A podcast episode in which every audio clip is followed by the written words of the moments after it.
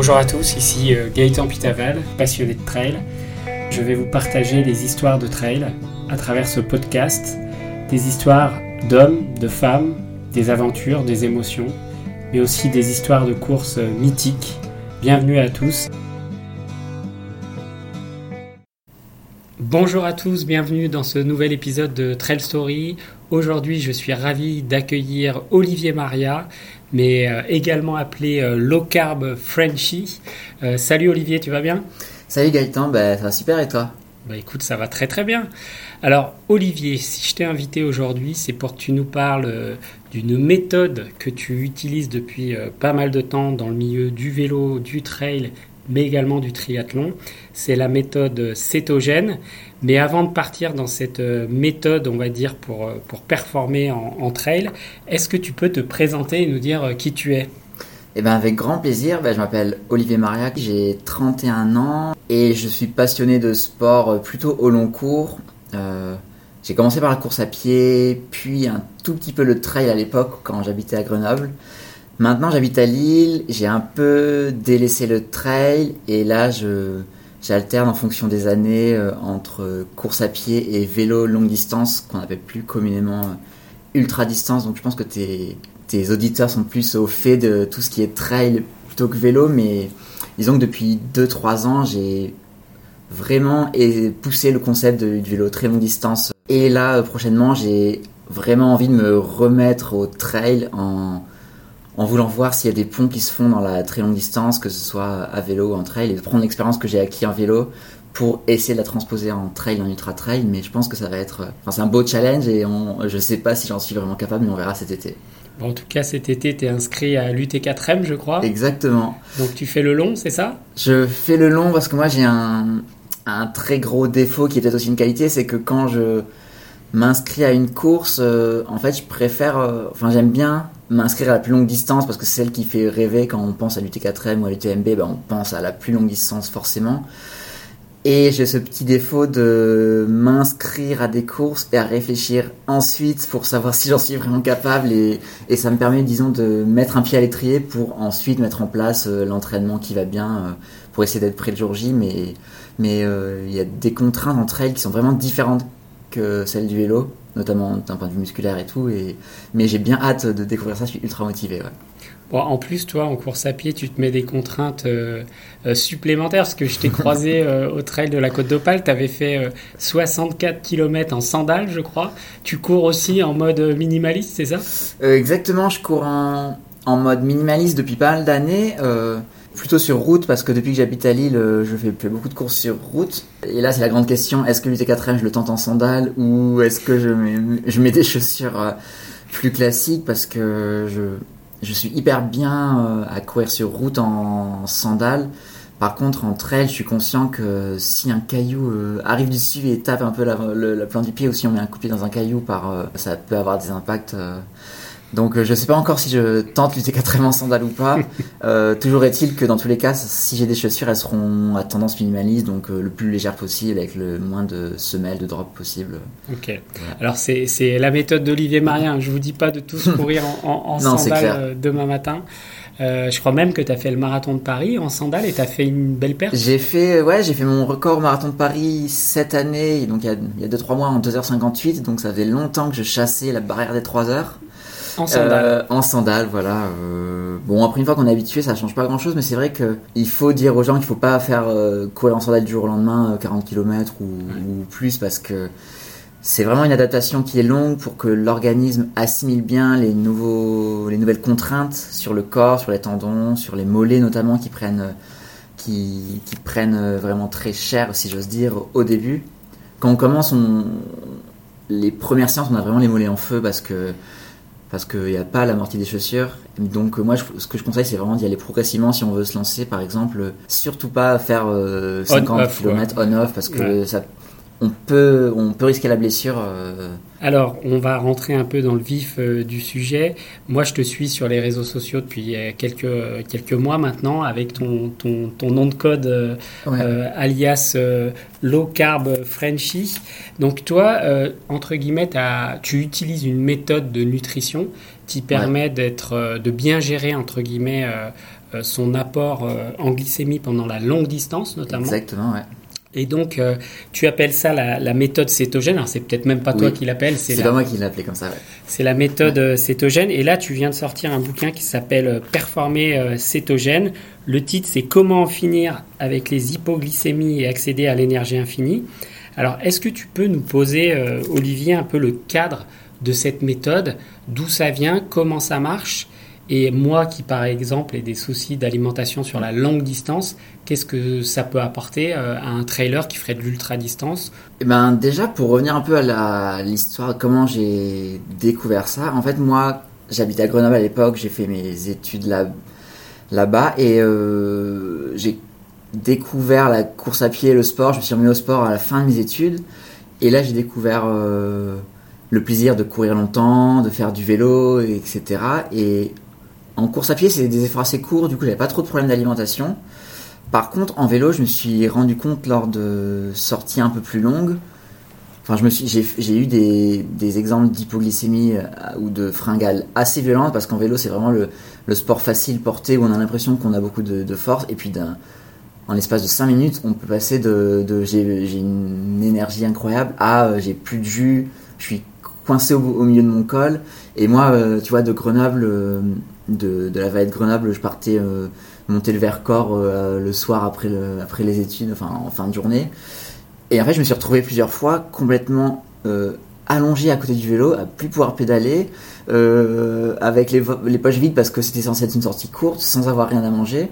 donc allongé, à, avoir froid alors qu'il fait 35 degrés dehors, la vue qui se brouillait, des sensations de vertige. Et en fait, c'est là où je me suis rendu compte que l'alimentation ça avait un rôle fondamental en, effort, notamment en distance. Et en fait, c'est là où j'ai commencé à découvrir les hypoglycémies, même si je faisais tout ce qu'on je faisais tout ce qu'on était censé faire parce que je lisais les livres, je regardais les sites internet de nutrition sportive, je fabriquais mes barres de céréales moi-même, etc. Et malgré tout, je me prenais des épisodes d'hypoglycémie foudroyante et après je descendais euh, dans les boulangeries, je, je buvais 4, 4 sodas et trois pâtisseries, je mangeais trois pâtisseries et et, c'était horrible d'avoir ensuite le sentiment d'avoir le sang gorgé de sucre et d'être saturé de sucre. Et donc, et donc en fait, je commençais à, découvrir que sur le long cours, eh ben, euh, euh, la glycémie c'était un, des facteurs de performance ou de ou juste tout simplement de plaisir pour, euh, pour avancer sur le long cours.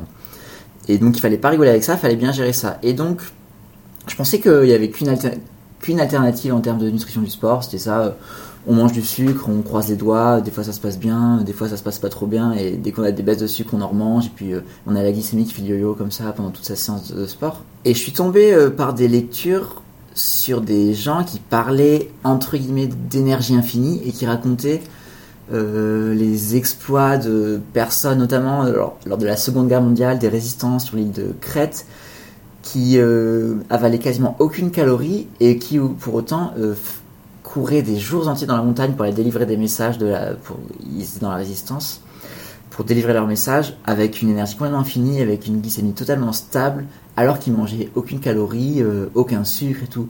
Et moi, quand je faisais le parallèle entre mes expériences à vélo d'hypoglycémie et ce que ces gens vivaient dans le livre, je me suis dit, mais c'est trop beau pour être vrai. Euh, est-ce que c'est possible vraiment de courir des heures en montagne avec une glycémie stable, avec un sentiment d'énergie infinie pour aller loin? Etc. Euh, et je me suis dit, bah, ça a l'air trop bien, je vais tenter l'expérience. Et en fait, ça c'était il y a, il y a 6 ou 7 ans. Il y avait aucun contenu en français sur le sujet. Et c'est là, c'est à ce moment-là que j'ai commencé ma transformation et que j'ai commencé à documenter ça sur mes réseaux avec euh, mon compte Low Carb Frenchy, Six ans plus tard, euh, j'ai sorti mon livre euh, Performer en mode cétogène aux éditions Thierry Soucard pour synthétiser toute l'expérience que j'ai acquis parce que il y a pas mal de livres aujourd'hui qui sont sortis sur le sujet, mais beaucoup de livres qui viennent de qui viennent de médecins ou scientifiques qui parlent d'une certaine méthode, mais mais moi j'ai désiré faire ce livre pour expliquer la méthode, mais vraiment du point de vue du sportif qui a lui-même expérimenté, qui a lui-même fait des erreurs et qui sait de quoi il parle parce que parce qu'il y a 6 ans, je faisais des hypoglycémies, comme je t'ai dit, en montant le Vercors. Et là, euh, j'ai fait euh, euh, des courses à vélo de plusieurs milliers de kilomètres, de 2500 km par exemple. J'ai fait des marathons à jeun sans hypoglycémie. Donc, j'ai écrit ce livre et je témoigne parce que ça marche pour moi. Et aujourd'hui, j'aide des sportifs qui souhaitent se lancer dans la, dans la méthode donc qu'on appelle le régime cétogène. Ok. Alors, est-ce que tu peux nous, nous résumer globalement la méthode quand tu prépares un, un, trail, un ultra trail? Comment fonctionne la méthode et qu'est-ce que ça peut apporter aux trailers qui nous écoutent Alors, toujours apprendre avec des pincettes, on ne fait pas de on-off. Hein, bien sûr, bien sûr. C'est une méthode progressive, mais est-ce que tu peux en parler un peu? Le principe, c'est qu'en nutrition du sport, on base son énergie sur les glucides et les sucres. Donc les glucides, c'est la grande famille qui regroupe à la fois les, les sucres complexes qui sont les pâtes, le pain, les pommes de terre, et les sucres rapides qui sont les fruits, le sucre blanc, etc. Donc en fait, si on mange des glucides ou du sucre, l'organisme va utiliser ces glucides ou ce sucre comme source d'énergie parce que c'est la source d'énergie la plus rapidement accessible pour le corps. Et en fait, en régime cétogène, ce qu'on fait, c'est qu'on réduit sa consommation de glucides et de sucre euh, dans la vie de tous les jours. C'est-à-dire que on supprime le sucre blanc, donc tout ce qui est pâtisserie, euh, gâteau, etc., euh, jus de fruits, soda, mais on réduit également les glucides donc c'est-à-dire qu'en plus des, jus de fruits et des, gâteaux, on essaye d'éliminer au maximum de son alimentation tout ce qui est féculent, donc pain, pâtes, euh, riz, pommes de terre, euh, céréales, etc. Donc là, j'imagine les, les sportifs qui nous écoutent qui doivent se dire, mais attends, euh, c'est quand même la base de mon alimentation. Et j'étais le premier à me dire, mais en fait, si je vais enlever ça de mon alimentation, je vais avoir, je vais me couper de ma source d'énergie la plus que j'ai l'habitude d'utiliser. Mais en fait, si on, euh, si on réduit au maximum sa consommation de glucides, donc sans rentrer trop, dans les détails, parce que c'est plutôt une approche euh, un, peu globale qu'on va dire aujourd'hui, mais pour les gens qui s'y connaissent un peu en nutrition, on va essayer d'être en dessous d'une limite de 25 grammes de glucides par jour. Donc 25 grammes, c'est quoi? C'est le contenu de 50 grammes de riz plus cru, donc tu vois, c'est une toute petite assiette. C'est 500 grammes de courgettes, donc on s'aperçoit que si on mange des légumes, on a une plus grosse marge.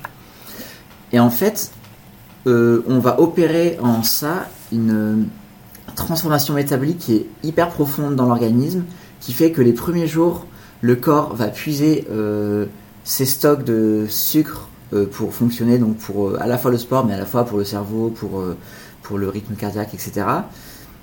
Au bout de deux jours, l'organisme va avoir des réserves de, glycogène et de glucose dans le sang, dans le foie et dans les muscles qui vont être vidés. Et là, il va se dire, ok, bah, j'ai plus de, sucre dans l'organisme, il faut que je trouve une euh, source d'énergie alternative. Et c'est à partir de ce moment-là qu'il va commencer à apprendre à utiliser les matières grasses comme source d'énergie. Et quand il commence à utiliser les matières grasses comme source d'énergie, et eh ben on accède à une, des réserves d'énergie qui sont, qui sont j'appelle infinies avec des grosses pincettes, mais qui sont vraiment immenses. Mmh. Parce qu'en fait, le, le corps, il, il, est capable de stocker environ 2000 calories en, sucre. C'est marrant, c'est exactement la, les réserves qui font le mur du marathon. en gros, le mur du marathon, c'est on a épuisé ses sources en, glycogène, on n'a plus d'énergie. Par contre, à l'inverse, les matières grasses, ça se compte en dizaines de milliers de calories en fonction de sa morphologie. Tu vois, si on, un, je fais des exemples assez faciles, mais si on fait 50 kg et qu'on a 10% de matières grasses en soi, on a potentiellement 5 kg de matières grasses qui, sont disponibles pour, euh, pour aller courir en montagne si on commence par euh, changer son alimentation pour un régime pauvre en glucides et qu'après on prend le temps d'habituer son organisme à apprendre à utiliser les matières grasses, on accède à, des réserves qui sont vraiment immenses, qui permettent potentiellement de courir avec, avec un besoin d'alimentation qui est beaucoup plus faible par rapport à des besoins en sucre, qui nous permettent, par exemple lors d'un ultra trail, eh ben, de manger euh, beaucoup moins chaque heure d'effort parce qu'en ultra trail ou, dans des efforts longs, ben, en fait, on, touche du une problématique qui est la capacité du corps à, assimiler euh, assez de glucides pour courir. Et en fait, euh, si on flirte avec une limite euh, de par exemple 60 ou 80 grammes de glucides par heure qui sont recommandés pendant un effort très long, genre de, de 10 heures, on s'expose à des problèmes digestifs.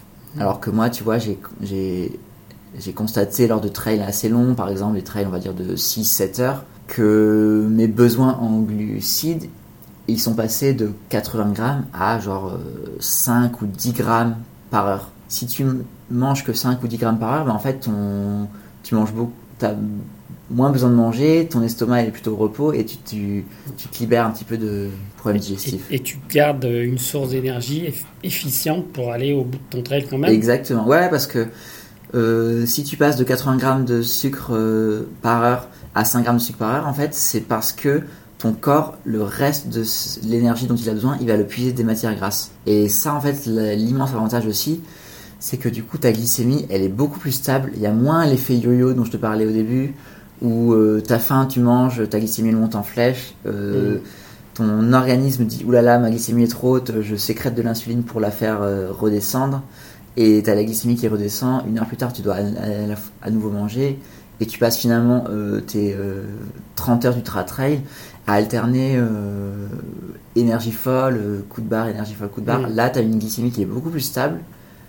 Et c'est ça qui te permet d'avancer pendant très longtemps. Et ça a un vrai intérêt, notamment en trail long, parce que tu, tu, utilises des matières grasses plutôt pour les efforts qui sont, qui sont faits à basse intensité. Mm. Et typiquement pour un trail de 30 heures, bah, tu es vraiment à très basse intensité. Donc euh, c'est bingo, c'est euh, super euh, utile et intéressant pour des trails longs, justement. Alors tu as, quand même conscience que ça va à l'encontre de tout ce qu'on peut lire dans, dans le, milieu du trail, où on parle souvent de ces 70-90 grammes de glucides par heure. Euh, tu peux nous, préciser un peu de quoi est, composée une alimentation ou, euh, une préparation cétogène? Bien sûr. Euh, quels sont les types d'aliments? Et en course, qu'est-ce que tu manges? Parce qu'il faut quand même que tu manges un peu. Si tu peux nous parler un peu justement de ces aliments, quels sont-ils avant, pendant et après Bien sûr, pour gérer cet équilibre de glycémie? Alors l'assiette cétogène type, c'est des légumes, une bonne, une bonne source de protéines, donc euh, viande, poisson, œufs, des bonnes matières grasses. Donc en fait, en régime cétogène, on va augmenter sa consommation de matières grasses par rapport à un régime euh, plus classique, puisqu'on diminue sa consommation de glucides. Et donc ça, c'est l'assiette cétogène de base. Donc euh, si je te donne un, exemple un peu classique, ça peut être comme légumes, par exemple, des brocolis, des épinards, des tomates. on peut rajouter un petit peu de fromage, par exemple de la mozza dans tomate mozza. On met euh, de l'huile d'olive euh, un petit peu euh, sans forcément se priver, contrairement à un régime classique, puisqu'on augmente sa consommation de matières grasses. Et on mange des bonnes sources de protéines, donc la viande ou le poisson, c'est les sources de protéines qui sont le, plus rapidement assimilables par leur organisme, enfin le plus assimilables. Par contre, si on mange pas de viande ni de poisson, ben, on peut manger des œufs, que ce soit des œufs durs, des omelettes, etc.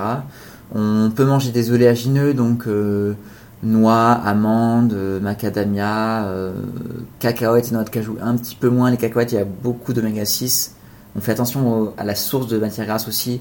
On essaye de limiter les oméga 6 qui sont inflammatoires. Mm. Euh, on cuit sa viande dans du beurre, donc ça, ça rajoute également des, matières grasses. Et donc à côté de ça, on peut manger du chocolat noir à 90% de cacao par exemple. On peut manger des laitages si on les tolère bien, donc je parlais des fromages, mais également euh, fromage blanc, yaourt, une cuillère de crème pour cuire euh, ses légumes ou sa viande. Donc voilà, l'assiette la, cétogène, c'est ça, c'est euh, légumes plutôt pauvres en glucides, protéines, matières grasses. Et à côté de ça, ben, en, course, alors normalement en trail, on, on trouve des aliments compatibles cétogènes assez facilement. En course sur route, c'est plus compliqué, mais en course sur route, normalement les efforts sont plus courts, du coup on a moins besoin de s'alimenter. Mais en trail, par exemple, euh, les aliments idéaux, ça peut, comme je disais, ça peut être des oléagineux. Donc ça, vous mangez des poignées de, de noix de Grenoble ou de macadamia ou d'amande. Mmh. Ça peut être des petits carrés de fromage. Ça peut être de la charcuterie si vous mangez de la viande. Donc petits saucissons, euh, euh, jambon, etc. Tout en faisant attention dans tous les cas d'avoir des aliments qui soient qui, se conserve à température ambiante, faut faire attention avec ça. Mhm. Euh, l'hiver, ça peut être intéressant quand il fait pas trop chaud d'avoir des œufs durs carrément. alors les œufs durs, je les transporte en vélo parce que dans les sacoches, ça, se coupe pas trop. dans les sacs de trail, il faut quand même faire attention à pas euh, détruire ces œufs pour avoir de, l'omelette après. Mais voilà, les aliments euh, qui peuvent faire un, ravitaillement facile cétogène, c'est ça, oléagineux, fromage, ça peut être chocolat à plus de 90% de matière grasse. Euh, c'est ça. Et normalement, si je dis pas de bêtises, c'est des aliments qu'on peut retrouver sur les, sur les ravitaillements. Et après, il y a une approche qui peut être assez intéressante, c'est de, au maximum au quotidien dans la vie de tous les jours, d'avoir une alimentation cétogène assez stricte, qui est très pauvre en glucides. Par contre, il y a un intérêt, euh, si on tolère quand même bien les glucides, d'avoir une approche qui soit un peu plus riche en glucides pendant les courses. Parce qu'en fait, comme je te disais, moi j'ai eu des expériences où pendant les courses, je me, je me prive pas forcément de manger euh, euh, des carrés de. Enfin, des morceaux de fruits ou des, des petits morceaux de, de pain d'épices sur les courses. Mais je sais que je vais avoir une, un besoin qui sera divisé par 4 par rapport au coureur qui sera à côté de moi. Mhm. Donc euh, en course, on peut se permettre d'être un peu plus souple si on tolère bien les glucides. Ça, c'est vraiment individuel, c'est vraiment à tester un peu au jour le jour. Ok. Alors toi, sur l'UT4M, tu vas emporter quoi alors? Alors sur l'UT4M, euh, j'emporte tout ce que je t'ai dit, oléagineux, etc. Après, je vais essayer de regarder ce qu'il y a sur les ravitaillements, s'ils expliquent, euh, s'ils montrent le contenu de la ravitaillement euh, euh, avant la course, je sais pas s'ils précisent. Mhm. Et après, il y a- il y, a un sac de délestage au milieu. Et moi, j'ai un, une marque, je sais pas si on a le droit de faire de la pub, mais il y a une marque que j'aime bien qui s'appelle Olifat, qui est du Nord, qui propose des purées d'oléagineux mélangées à des arômes qui soient citron, cacao, gingembre, etc. Mm. Et en fait, c'est des purées d'oléagineux qui sont hyper digestes. Donc moi, euh, j'avale ça sur le vélo et en trail, j'avale ça aussi. Et donc, je vais me, je vais utiliser ça qui fait un, un, un gros apport de calories parce que l'intérêt de tous les de toutes les collations cétogènes dont je t'ai parlé, c'est qu'il y a un, ra- un ratio euh, poids-calorie qui est imbattable, c'est-à-dire Mhm. qu'à poids égal, ça peut être deux ou trois fois plus calorique qu'une barre de céréales. Mhm. Donc, ce qui fait qu'en trail, par exemple, t'emportes dans ton sac à dos deux fois plus de calories avec euh, à poids égal. Et alors du coup, les boissons isotoniques, c'est forbidden pour toi. Alors les boissons euh, isotoniques sucrées, c'est non parce que voilà, il y a du sucre. Par contre, tu soulèves un point qui est hyper intéressant en régime cétogène, c'est qu'il faut être, il faut faire hyper attention à son hydratation, puisqu'en fait, en régime cétogène, l'organisme, euh, s- l'organisme va, va perdre pas mal d'eau, donc ce qui fait qu'il faut bien s'hydrater, mais dans l'eau va perdre également beaucoup d'électrolytes, donc notamment dans la, dans la transpiration, Mm. puisque la transpiration est salée. Donc c'est pour ça que notamment sur les efforts longs, notamment quand il fait chaud et pour les personnes qui transpirent beaucoup, je conseille de se supplémenter en électrolytes. Donc le plus simple, ça peut être la poignée de sel dans la gourde. Mhm. Moi je conseille à peu près euh, 5 grammes de sel de table dans 1 litre d'eau. Mais ce qui peut être vraiment plus optimal, c'est les pastilles d'électrolytes euh, Salé. hein. qui Mhm. présentent un mix de sodium, potassium, calcium, Mhm. magnésium. Donc là, vous avez tous les électrolytes que vous allez perdre dans la transpiration. Donc ça, pour les efforts euh, longs, notamment en ultra trail, qui vont être euh, cet été, s'il fait très chaud, c'est hyper important de se su- supplémenter pour pallier aux pertes dans la transpiration notamment. ouais. Ok. Alors tu nous as parlé de, des expériences que tu as fait en, en vélo. Est-ce que toi, tu as, une expérience qui, qui t'a marqué euh, euh, en vélo ou en trail hein, Parce que tu en as fait quelques-uns. Est-ce que tu as une Ouais. expérience qui t'a marqué euh, à ce niveau-là où tu as, bien géré, où tu t'es dit, tiens, ça c'est c'est bien passé? Bah, en vélo, euh, je pense que tes auditeurs, enfin je sais pas si tes auditeurs connaissent un peu le milieu du vélo dont je viens plutôt depuis quelques années, mais j'ai pas mal fait ce qu'on appelle l'ultracyclisme. En gros, pour faire très simple, c'est des courses de vélo où on doit aller d'un point A à un point B sans assistance extérieure. Et en gros, c'est des formats de courses qui sont entre plusieurs, euh, entre 1 à 2 jours d'effort à euh, euh, une semaine, 10, 15 jours d'effort. Donc moi j'ai fait, euh, j'ai terminé deux fois qu'on- une course qui s'appelle la Race Cross France. Donc c'est un format de 2500 km euh, du nord au sud de la France. Et en fait le principe c'est que on part d'un point A à un point B, personne va nous dire euh, où est-ce qu'il faut manger, où est-ce qu'il faut s'arrêter, il n'y a pas de ravitaillement, il n'y a pas de... Il n'y a pas d'étapes qui sont faites et en fait euh, pendant 2500 km on doit gérer son alimentation, son sommeil euh, euh, en bivouac, un petit peu un petit peu Là où on peut se là poser. où on peut se poser exactement. On se, on achète l'alimentation dans les commerces, dans les commerces qu'on trouve. Et en fait, pendant moi la race cross France, j'ai fait deux fois et en gros, je l'ai fait en 7 jours à chaque fois, donc ce qui fait des moyennes par jour de entre 320 et 370 km par jour. Donc s'il y a des cyclistes qui nous écoutent, euh, peut se rendre compte un petit peu du, du, Du chantier. du- du chantier. Et en fait, donc voilà, le, en fait, le chrono pendant une semaine, il s'arrête pas. Donc constamment, on a la, la- on a l'horloge qui tourne dans la tête. Et donc le principe, c'est d'essayer de pendant 24 heures, enfin toutes les 24 heures, de rouler le plus longtemps possible, s'arrêter le moins, le moins de temps possible parce que chaque minute perdue, c'est des kilomètres qui sont perdus. Euh, d'essayer de peu dormir tout en respectant des tout en pas euh, tout en faisant attention à la sécurité parce qu'en vélo sur route ouverte ça peut être dangereux. Mais globalement, si je résume le truc, c'est qu'en une semaine, en une semaine, ben, je dormais 3 heures par nuit. je roulais entre, entre 15 et 20 heures par jour, on va dire. Donc ça fait des longues journées, on s'arrête très peu, on achète son alimentation un petit peu en courant dans les commerces et puis on repart sur le vélo et puis on mange à vélo. Donc euh, ça c'est un format de course que j'ai que j'ai expérimenté depuis 2-3 ans, qui est absolument passionnant. C'est tout un monde, c'est un petit milieu, tout le monde se connaît, c'est c'est absolument passionnant de découvrir qu'on peut traverser la France en 7 jours euh, en passant par tout l'école, donc c'est absolument passionnant. En parallèle, j'ai fait un petit peu de trail, mais vu que j'habite à Lille, euh, j'ai un peu laissé de côté ça. J'ai fait des trails de à peu près 60 km sur la, sur la côte de la mer du Nord par exemple, comme le trail de la côte d'Opale, mais c'est pas des trails de montagne. Et, euh, en fait, moi j'habitais à Grenoble quand j'ai découvert le trail, donc j'ai un peu pratiqué, mais je suis vite parti à Lille, donc malheureusement j'ai vite dû faire le deuil. Donc en trail de montagne, j'ai fait des trails de, de 20 km, j'ai fait un trail de 45 km au Mercantour, donc pas des très longues distances. Et là, cette année, euh, en fait, quand j'étais à Grenoble, j'ai j'ai vu apparaître l'UT4M, donc tu connais qui est l'Ultra Tour des 4 massifs, donc euh, dont le format le plus long est 170 km euh, sur les 4 massifs autour de Grenoble. Et en fait, je regardais ça de loin parce que c'est une course qui m'a toujours fait rêver. Et cette année, je me suis dit, bon, bah, allez, je franchis le pas, j'ai envie de me remettre au, au trail, surtout très longue distance, parce que c'est quelque chose qui me passionne, en essayant de voir s'il y a des ponts qui se font entre, le vélo et la course à pied, et en essayant de voir les différences, euh, sachant qu'il y a certains ponts, mais il y a à la fois des différences parce que c'est des disciplines qui sont totalement différentes et qui ont d'autres impacts sur le corps notamment. Mmh. Ouais, donc notamment la nutrition, il y a l'impact au sol qui peut faire euh, que justement on n'est on n'est pas bien. Euh, toi, tu, tu, tu, as déjà euh, vu des choses comme ça en course, des gens qui sont malades par l'impact au sol notamment, ça, ça arrive?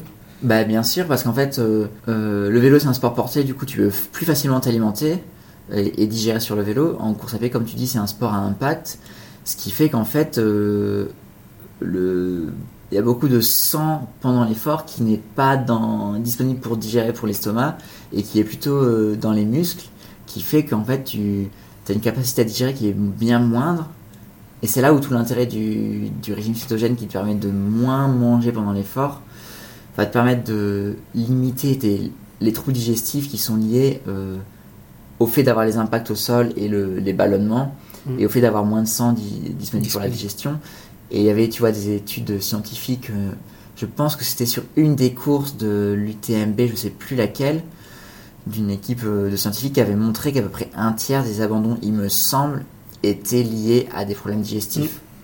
Donc tu vois, si euh, je sais que ça va pas du tout être facile de faire un, ultra trail parce qu'il y a énormément de contraintes de toutes parts, à la fois digestives, à la fois musculaires, etc. Mais je sais que je suis, plus, je suis assez serein sur le fait que nutritionnellement parlant, le régime cétogène va m'aider à avoir un, à limiter de façon assez drastique les risques de troubles digestifs et également va me on parlait beaucoup d'hypoglycémie etc au début de l'épisode mais moi je suis assez confiant et j'ai vécu ça à plusieurs moments sur le fait que même si euh, pendant un certain nombre d'heures données je vais pas avoir accès à, à de l'alimentation, à un ravitaillement, et je vais avoir très faim parce que euh, même en régime cétogène, on peut avoir des sensations de faim, et ben en fait, faut, on dissocie en cétogène vraiment la sensation de faim et la glycémie qui chute. Donc ce qui mm. fait que même si pendant 3 heures, je vais avoir faim, mais je vais pas être, euh, je vais pas trouver de ravitaillement, je vais pouvoir avancer sereinement avec une glycémie assez stable. Et ça, tu vois, quand j'ai commencé le régime cétogène, je pensais pas que c'était possible, mais c'est des sensations qui sont assez grisantes de courir euh, le ventre vide avec, en ayant faim, mais sans avoir euh, de baisse de glycémie et continuer. Donc ça, c'est assez fascinant. Ok, super. Bon, on arrive un peu à la fin de, de cet entretien. Euh, pour résumer, bon, globalement, les gens font leur propre choix. Hein, Bien on sûr. Va pas leur imposer de passer en cétogène, mais globalement, si toi, tu devais leur donner trois petits conseils s'ils souhaitent se lancer dans cette méthode pour justement avoir cette énergie infinie et, et sortir un peu du tout glucide. Euh, tes trois petits conseils pour conclure. Alors le premier conseil, si vous voulez, si vous, voulez vous lancer dans le cétogène euh, strict, c'est vraiment de très bien se renseigner avant parce qu'il y a des, principes à respecter, euh, il y a des changements métaboliques profonds, donc c'est pas quelque chose qu'on fait euh, juste avant l'été ou trois semaines avant une, un objectif, c'est vraiment quelque chose au long cours. Donc si vous avez un objectif, par exemple d'ultra trail, euh, ne vous lancez pas dans le cétogène strict un mois avant, ça sera beaucoup trop tard parce qu'il y a une, période de céto-adaptation à respecter. Lancez-vous par exemple six mois avant. Typiquement, lancez-vous plutôt par exemple à l'automne, après vos objectifs de l'été, en pensant aux objectifs de l'été prochain. Et ensuite, euh, alors je sais pas si ça fera 3 au final, mais, euh, moi j'entends beaucoup de gens qui me disent que le cétogène c'est trop strict pour eux, qu'il y a la vie de famille, qu'ils n'ont pas envie de se lancer dans une alimentation trop restrictive, et ça je comprends tout à fait. Par contre, je conseille à toutes les personnes qui veulent garder leur alimentation plutôt classique, glucidique, etc., d'avoir une approche en essayant, notamment lors des épreuves de sport, d'essayer de limiter euh, au maximum, enfin tout du moins de limiter les sucres rapides, donc de ne pas manger euh, que des gels énergétiques ou que des boissons d'effort pendant vos 30 heures d'effort Nutra Trail, parce que c'est ça qui va faire, qui va saturer votre organisme en sucre et qui va faire qu'au bout de 4 heures vous allez exploser parce que vous serez plus capable d'assimiler du sucre, mais pourtant, pour autant, votre organisme va avoir besoin d'énergie pour avancer. Mais je conseille vraiment de d'essayer de limiter euh, les sucres rapides, donc euh, plutôt de s'alimenter avec des sucres à charge ou à index glycémique basse, typiquement des céréales complètes, euh, etc. Et également d'alterner produits assez glucidiques et produits plutôt avec des protéines ou des lipides. Donc typiquement, vous pouvez un ravitaillement sur deux plutôt manger du fromage, du saucisson, des oléagineux, donc des noix, des amandes. Et en alternant comme ça glucides parce que votre organisme en aura besoin et protéines et lipides, vous allez avoir moins besoin de glucides pendant l'effort. Vous allez avoir des protéines pour compenser les chocs et commencer la réparation musculaire même pendant votre effort. Et ça va vous permettre de lisser votre glycémie au maximum et de, je l'espère, d'arriver au bout de votre objectif euh, et de passer la ligne d'arrivée. Ok, bon, super. Merci Olivier pour tous ces conseils. Je rappelle Olivier Maria, alias Low Carb Frenchy, qui vient de sortir le livre Performer cétogène aux éditions euh, Thierry Soucard. Donc voilà, si cette méthode euh, vous intéresse, vous pourrez trouver le livre d'Olivier.